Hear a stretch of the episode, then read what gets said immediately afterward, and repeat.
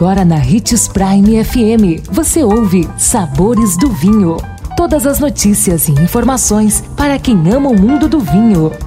Apresentado por Sabores do Sul, Adega Emporium. Sabores do Vinho. Olá, seja bem-vindo você que curte as informações do mundo do vinho. Sou Marlon Menegatti, sommelier internacional da adega Sabores do Sul Granvino. E em nossa série de principais erros de iniciantes no mundo do vinho, hoje daremos mais uma super dica para você. Então vem comigo e fique ligado. E um dos principais erros de iniciantes do mundo do vinho é beber sempre o mesmo vinho. Esse é um dos erros mais comuns de iniciantes no mundo do vinho.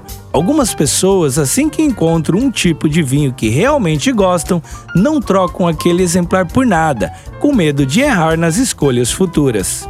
Contudo, isso pode impedir a ampliação de seu conhecimento sobre essas bebidas, além de fazer com que você perca a oportunidade de provar vinhos extraordinários. Assim, se você tiver interesse em sair do patamar dos iniciantes em vinhos, torne sua experiência na degustação o mais variada possível. Sempre que puder, experimente vinhos de outros tipos de uvas, de outras regiões, climas e estilos. A outra dica é explorar opções de países diferentes dos tradicionais, como Argentina e Chile, por exemplo. E se engana muito quem acha que vinho brasileiro não é bom. Existem diversas vinícolas nacionais vencedoras de prêmios e que contam com vinhos consagrados. Vale a pena experimentar. Amanhã estaremos de volta com mais um erro de iniciantes do mundo do vinho. Não perca! E lembre-se de que para beber vinho você não precisa de uma ocasião especial, mas apenas uma taça. Um brinde, tchim-tchim!